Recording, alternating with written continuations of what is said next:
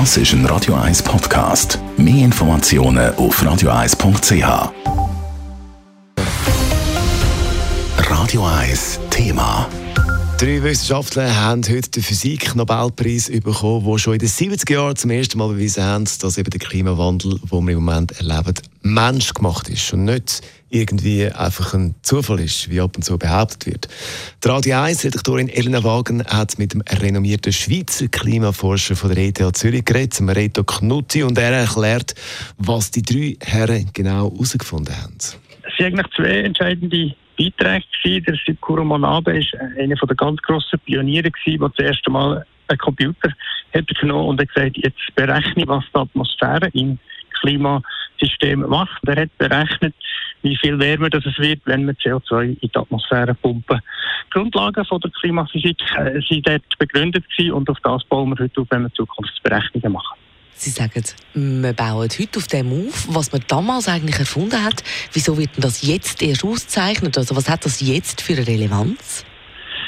Ja, die Relevanz ist natürlich, dass der Klimawandel immer mehr sichtbar wird und, und dramatischer wird und gleichzeitig der Mensch nicht unbedingt gefeigt war, darauf äh, zu reagieren. Es ist übrigens bei den Nobelpreisen noch ab und zu so, dass die Bedeutung von etwas erst Jahre bis Jahrzehnte später wirklich erkannt worden ist die Modellierungen, die da ausgezeichnet werden, respektive wo die Forscher gefunden haben, wie wichtig sind denn die für die zum Zukunft voraussagen, respektive was uns jetzt erwartet? Weil wir stecken ja offensichtlich zumindest in dem Klimawandel.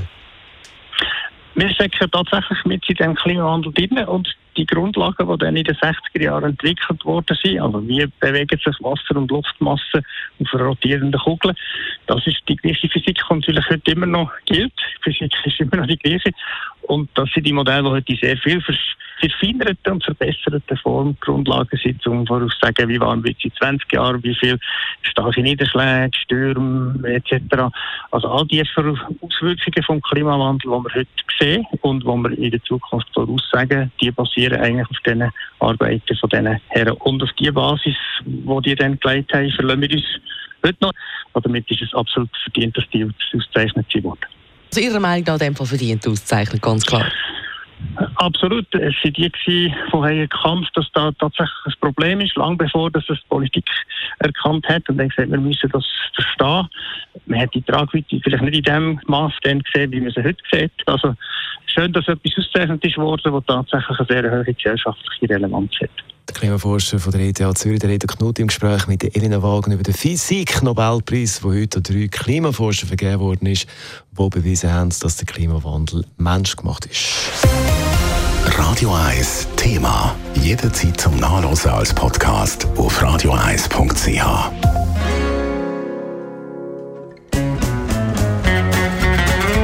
Radio 1 ist Ihre Newsender. Wenn Sie wichtige Informationen oder Hinweise haben, rufen Sie uns an auf 044 208 1111 oder schreiben Sie uns auf redaktion.radio1.ch.